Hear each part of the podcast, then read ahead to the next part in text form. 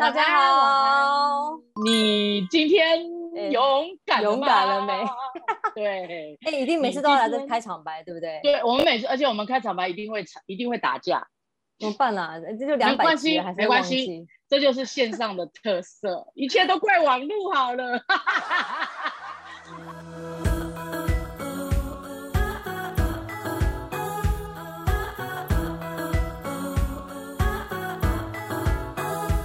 其实这一系列的可以勇敢节目当中呢，我好像蛮少跟姐姐搭配聊天，比较少。对对，今天我好荣幸哦，我荣幸把畅销作者跟我对。哎呀哎呀哎呀，都荣幸都荣幸。而且而且今天这个主题哈，是这位畅销作者给我推荐一个作家的作品哦，我看了以后好有帮助哦，果然是有读书的人哦。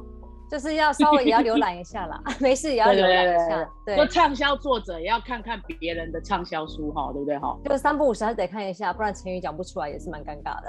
挺好的，挺好的。我们用四个字嘛，四个字你就唠英文，不要了卖四个字了，我我认输了，认输了。那今天其实想要跟大家聊一个可能我们每一天都会碰到的一个状况哦，跟一个情绪，一个感觉，那它就叫做内疚。内疚，对，刚好我们两个个，我们两个个性超级会内疚的。我们两个算是比较呃注重关系的人，然后今天不在我们节目当中的那两位，就是比较没有没有在那边注重关系的。那两个那两个都动用这边比较多，哇，我们两个是用这边比较多。我们好像就是趁人家不在的时候赶快就是给他对对对对，没有了没有了，他们。对他们理智逻辑强啦，那我们是情绪感受强啦。是，那姐姐啊，你觉得你有没有曾经被内疚困扰过啊？专家这样讲，我们畅销书作者给我介绍这一本书哈，这个智商老师他这样讲，一个博士，他说我们一个人一天哈，大概轻微的程度，一天会有两个小时在内疚，两小时哎。中等程度的内疚，一个礼拜大概会有五小时，哎，重度内疚感，重度内疚感，一个月大概会有三点五小时，哎，可见这个内疚，它是一个蛮正常会发生的情绪的一种，所以，所以你刚刚问我说我会不会内疚，哇，正常人都会内疚，加上我跟喜恩。我们这种走心的，我们可能给人家加倍内疚，常常内疚。人家如果一个礼拜五小时，我可以一个礼拜十小时，对啊，人家是常常，人家常常喜乐，我们两个是常常内疚，哎，常常内疚。买啦买啦，这不 好，这不好，不好不好啦，无讲完全不好啦，啊，不过无啥不好啦，哎，对，应该是说在认不认识他之前，一直觉得他不好。那其实呢，内疚这个情绪的感觉呢，它可能对我们还是有可以有一些帮助哦。哎，真的哎，研读过后，我发现说，哇，原来内疚还有健康跟不健康的分别呢。对，像呃，我们聊一下比较属于健康的好了，健康的内疚。像我啊，我的比较属于常常会出现内疚，就是我发现我没有办法拒绝别人的。要求，或者是别人如果请我帮忙啊，我如果拒绝他，我真的哇，心里面不知道为什么就有个莫名的内疚，这种常常有哎，对对，但是有你知道这个专家这样讲，他说当你哈。会对这些拒绝别人过后感到内疚的人，哦，嗯，其实是因为你很重视关系，嗯，是你很能够感受那一种关系的连接的重要性，然后你珍惜精心时刻。他说没有关系，这个内疚是好的，告诉你提醒你，哦，你必须要再好。哎，我干嘛一直这样？好像我要掐掐指算命，就是提醒你说，你在花时间去。去经营这份关系就好，所以它反而是一个很很棒的提醒灯。是是是是，因为你知道有时候我们内疚的时候，就是他会提醒，就像你今天讲的，我们哈可能觉得，哎，我们是不是做做错事情，是不是伤害到别人？然后有时候因为内疚，就是觉得我们的行为跟价值观是没有相符的嘛。那有时候真的是重丢待机哦，因为像拒绝别人是不算是做错事情，可是有时候真的。真的有时候是踩到人家线了。那你举手，我有例子，呵，姐姐你说，我有例子，我好高兴看到这个智商是这样写，原来我这个是健康内疚。有一次我们部门呢，我换部门了，我现在在创意媒体哈，那我们部门的设计师就帮我们设计背板，哦，就主持人后面的那个背板嘛，那设计出来，人家也是很用心设计，很辛苦设计，然后设计出来给我们看的时候，看样板的时候，我就看的那个 logo，我就有意见了，然后我就口没遮拦的说，太杂了啦，太多种图腾了，然后其中一个图腾看起来像，好像土鸡城的土鸡哦。然后你知道，你知道吗？大家虽然就哈哈笑之后，你知道吗？会议结束以后，我告诉你，还没有结束，我就被神光照，哦，我好内疚，内疚的不得了。然后你知道，我就正式的向我同事道歉。我觉得上帝让我去想说，你都没有感谢人家多么用心，多么辛苦，花了多少时间，你没肯定，没感谢，你就你就只顾讲你自己的那种感觉，我就觉得哇，我真的好内疚。然后我就。我就正式、很正式的在那个我们整个部门的群组里，非常正式的向我同事道歉，就是我失言了，我这个姐姐不应该这种玩笑这样子讲，然后我就跟她正式道歉，我就说疫情过后回去上班，我要买韩式炸鸡请你吃。那这个智商师他就说，他就说这个健康内疚会帮助你修正自己的行为，他帮助你找到你出错的地方，那是好事。所以我们为健康内疚拍手，真的，因为这种小小的内疚，真的是出现在日常生活中。就像刚刚丽芳姐讲的，可能有时候不小心，就是你在开玩笑嘛，你真的没有多想。可是你开开完对方玩笑之后，你心里面有点过意不去。其实那个时候就是也是跟我们的价值观，或者是呃影响到我们人际关系，我们有一点点觉得，哎，是不是有些东西我们做太过分了？那其实这种内疚会因着我们的道歉，它是会不见的。他是，可是如果你没有去道歉，你可能就会留在那个地方。呀呀呀呀，对对对，这是好的，我觉得提醒我，好的，有有有正确的一个行为。所以如果像健康的每天都发生，对，可是呢有健康就有不健康的，对，没错。不健康的呢，哇，我我觉得就真的比较复杂一点。嗯，不健康的你可能一辈子甩不掉它。如果你没有你，如果你发现真相的话，你就会觉得说，天哪，我怎么被这个牢笼绑？捆死这么久，不健康的内疚一会变一辈子的阴阴霾。那那这个智商老师他提到两种不健康的内疚，像毒药一样，我觉得也很棒。他说的很棒，对。他有拿他提到哪两种内疚？第一种叫做幸存者内疚。嗯啊，什么是幸存者内疚？幸存者侥幸生存下来的，比方说。战争，OK，哦，就说亲人死了，你活着，你会觉得你的你的生存是他们的死亡付的代价，你他你背叛了他们这样子。另一种，比如说你你的你出生，妈妈为了生你就走了，妈妈死掉了，你一辈子背着这个痛苦，妈妈为了生我赔了性命，我就是那一个幸存者的内疚感，哇，一辈子洗刷不掉。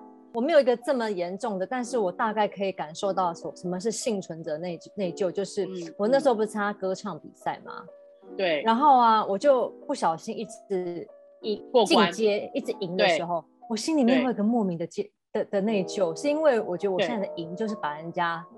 踩在脚下，对，所以我真的，这就是，这就是。然后说，哇，小李唱的好棒哦，你要进阶了。可是我发现我开心不起来，因为我觉得我好内疚哦。我现在把这 就是幸存者内疚，是哎，我很痛苦哎。对，嗯，因为你没办法跟他道歉呐，你跟他道歉，人家说对道歉，你假装啊什么之类的，对不对？没错。哦，原来这种就是比较不健康的啦，像毒药是第二种，叫做分离内疚，嗯。好，什么叫做什么叫做分离内疚呢？就我举一个例子哦，比如说哈，我我儿我儿子哦，在小一的时候哦，这么重要的时刻嘛，小进入小学一年级，他的开学的那那几天哦，我刚好要出差去马来西亚九天，没有办法请假，就是必须去，也就是说他人生这么重大的日子里，我没有办法参加那一那一个九天。你平常你能出国，你都很开心嘛，你还能出差，公费出差去，多爽，对不对？可是我那那九天一点都不开心，我每天都好希望赶快回家，赶快回家，为什么要在这那么多天？哦，每天晚上试训的时候我都流泪，我觉得好对不起我的孩子哦。你有没有这种分离内疚？那时候我念书，我刚考上那是什么高中？我以前念五专嘛。然后那一年呢，我家赫伯台风。哦。然后赫伯台风不是退了之后都要开始清家里吗？等等的。对对对。大淹水。哇，那个很臭很脏哎！我的钢琴淹到琴键那个地方。哦。我非常能够体会家里有淹过水人的痛苦。是是是。家里在大扫除啊，因为水才刚退。可是因为那时候，因为阿姨呢已经订好机票，然后要带，因为那时候等于是小六。要毕业呃，毕业送给我们的礼物要去国外玩这样子，是是是。我我我要离开的时候，其实我蛮内疚的，因为我会觉得我没办法留下来帮家里面一起打扫，因为我有又是姐姐嘛，所以其实，在你看我现在还记得哎，你刚刚一讲这个，我就突然间想起来，所以其实其实会放在心里面，觉得说哇，家里在最辛苦就需要帮忙的时候，我去玩了。了解了解了解，所以我觉得那是会记下来的。真的像毒药一样一直侵蚀着哦。是。然后我看到我看到这个智商老师他这样写，我实在觉得好释放哦。他说非常非常吊诡的是，这种不健康的内疚，就是说幸存者内疚跟分离内疚，他超级吊诡的是，这不是你的错。嗯。内疚通常是要帮你找出你的错误在哪里嘛。对。但其实这两种是你并没有真正做错事情。你也无法道歉或做出任何弥补行为，但是这个内疚仍然像一个坏掉的警报器，一直在告诉你你做错了，你做错了。嗯嗯，哦，真的是，所以我觉得老师讲的这句话好释放哦。原来，原来我我我弥补都弥补不了，我其实不用一辈子被绑在这，因为那个不是我能做决定的。嗯，我也我也无法倒带时光再怎么样。对，而且当我们一直想更想弥补的时候，它其实更痛苦的，因为其实我们明明做不了什么事情，但是我们又想做什么事情，这是一个自我虐待。那其实这个呃文章当中他也有提到说呢，当我们这样子做的时候，有这样的感觉的时候，其实最棒的方法就是我们就是为到我们所经历的事情有一个感恩感激的心。对。对对，然后老老师也建议说，把你的内在讯息写下来，嗯，然后你就自己去看，这个是健康的还是不健康的。如果是健康的，你就可以修正错误；如果是不健康的，你就告诉你自己，你你想道歉，你想修正都没有办法，因为那个就本来就不是你的错。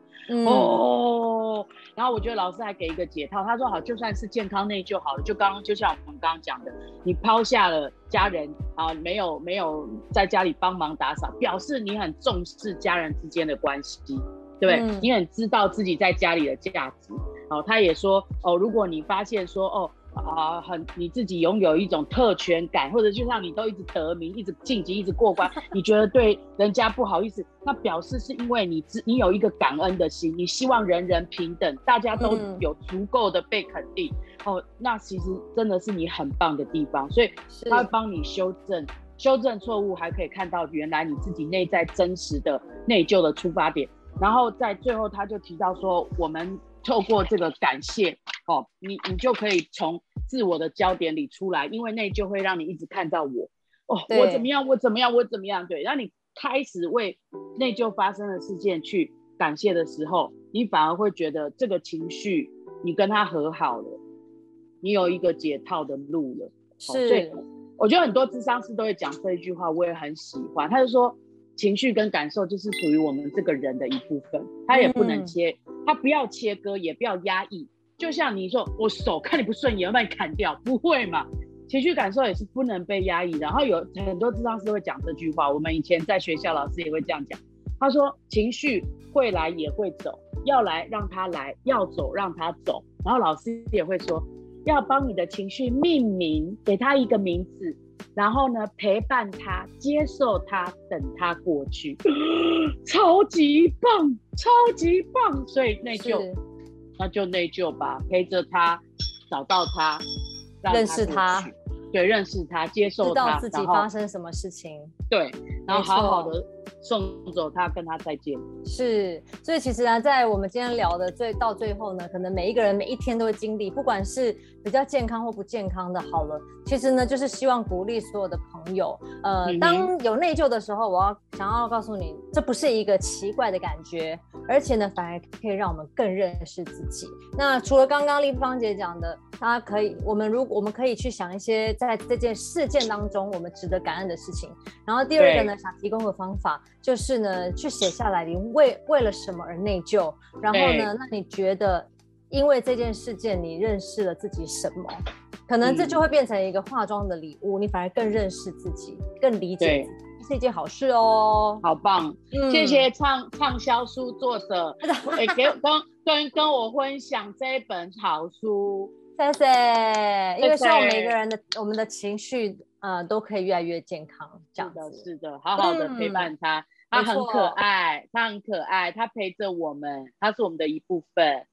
是的。所以今天呢，看完我们的分享，如果你喜欢的话，记得分享出去，然后不要忘记订阅我们的频道。我们有 IG，对不对？欢迎，对，欢迎大家追踪我们的 IG。今天的分享呢，希望对你有帮助，也很希望如果你觉得你的朋友有需要，你也可以分享给他。欢迎大家继续跟着我们一起勇敢哦，拜拜。